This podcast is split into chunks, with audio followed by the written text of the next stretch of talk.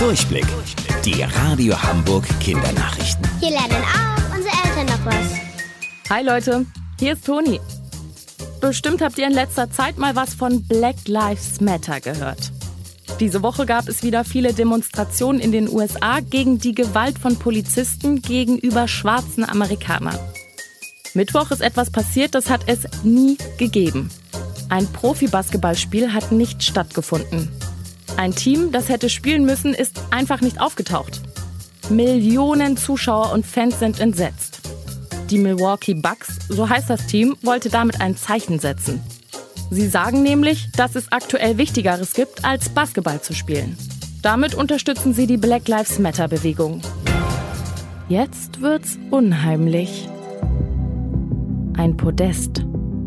Darauf steht nichts.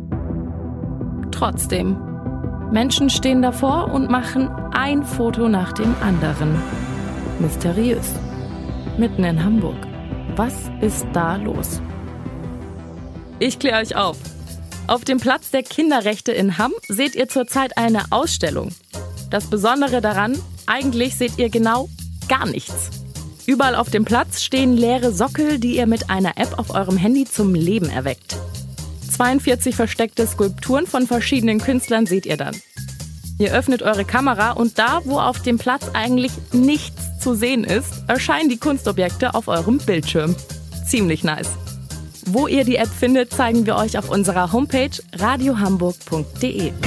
Wusstet ihr eigentlich schon? Angeberwissen. Der erste Computer der Welt wiegt über 1000 Kilogramm. Boah, eure Toni.